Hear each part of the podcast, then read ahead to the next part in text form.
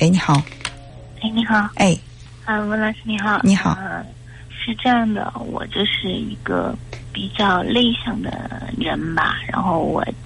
现在已经是二十八岁了，嗯。之前谈了一个朋友，互相都挺喜欢的，嗯。但是但是他是一个童年很不幸福的人，嗯。就是单亲跟着妈妈长大，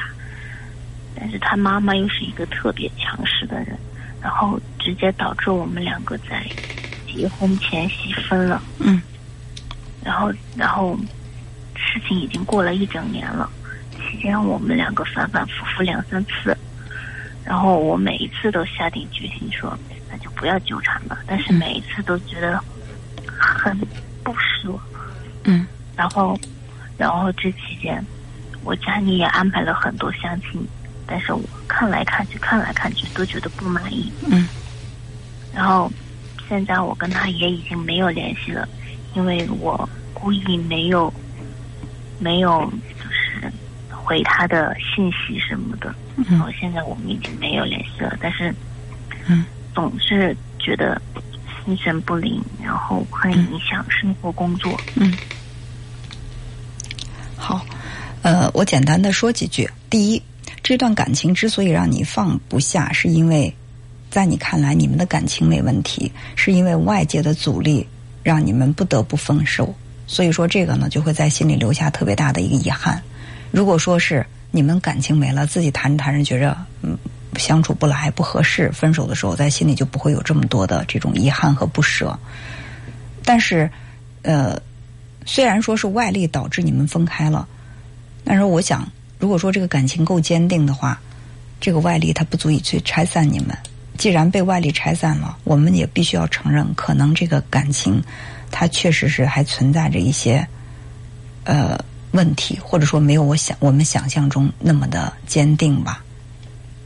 是吧？嗯我就是觉得太遗憾了。是，但是所有让我们遗憾的事情，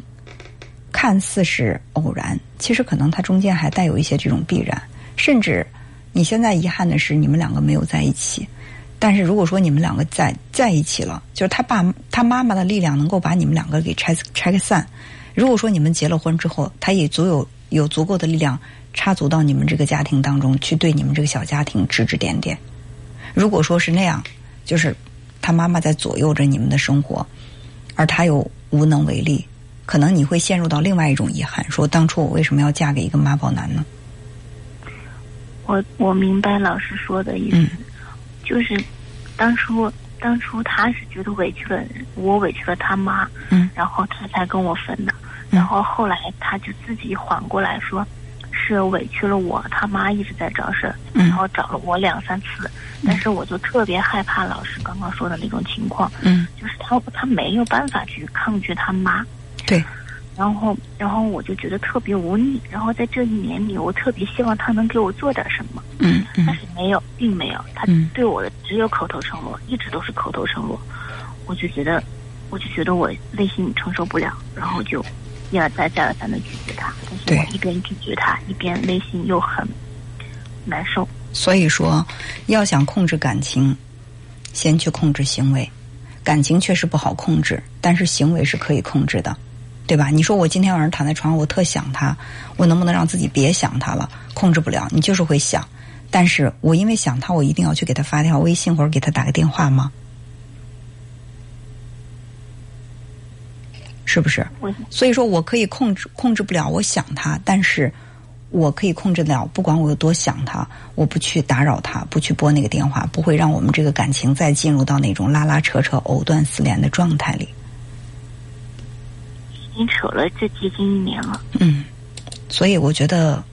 到二零二零年了，真的可以做一个了断了。控制不了感情，我们先控制自己的行为，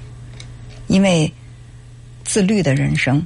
才能够有更多的幸福。否则的话，你的生活当中就会有很多这种旁枝末节打扰着你，让你不能清静。嗯我我算是一个自律的人，嗯但是他他基本上经济上还靠着他妈妈。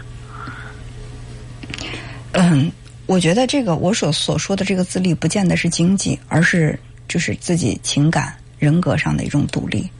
就是如果你真的自立的话，你知道。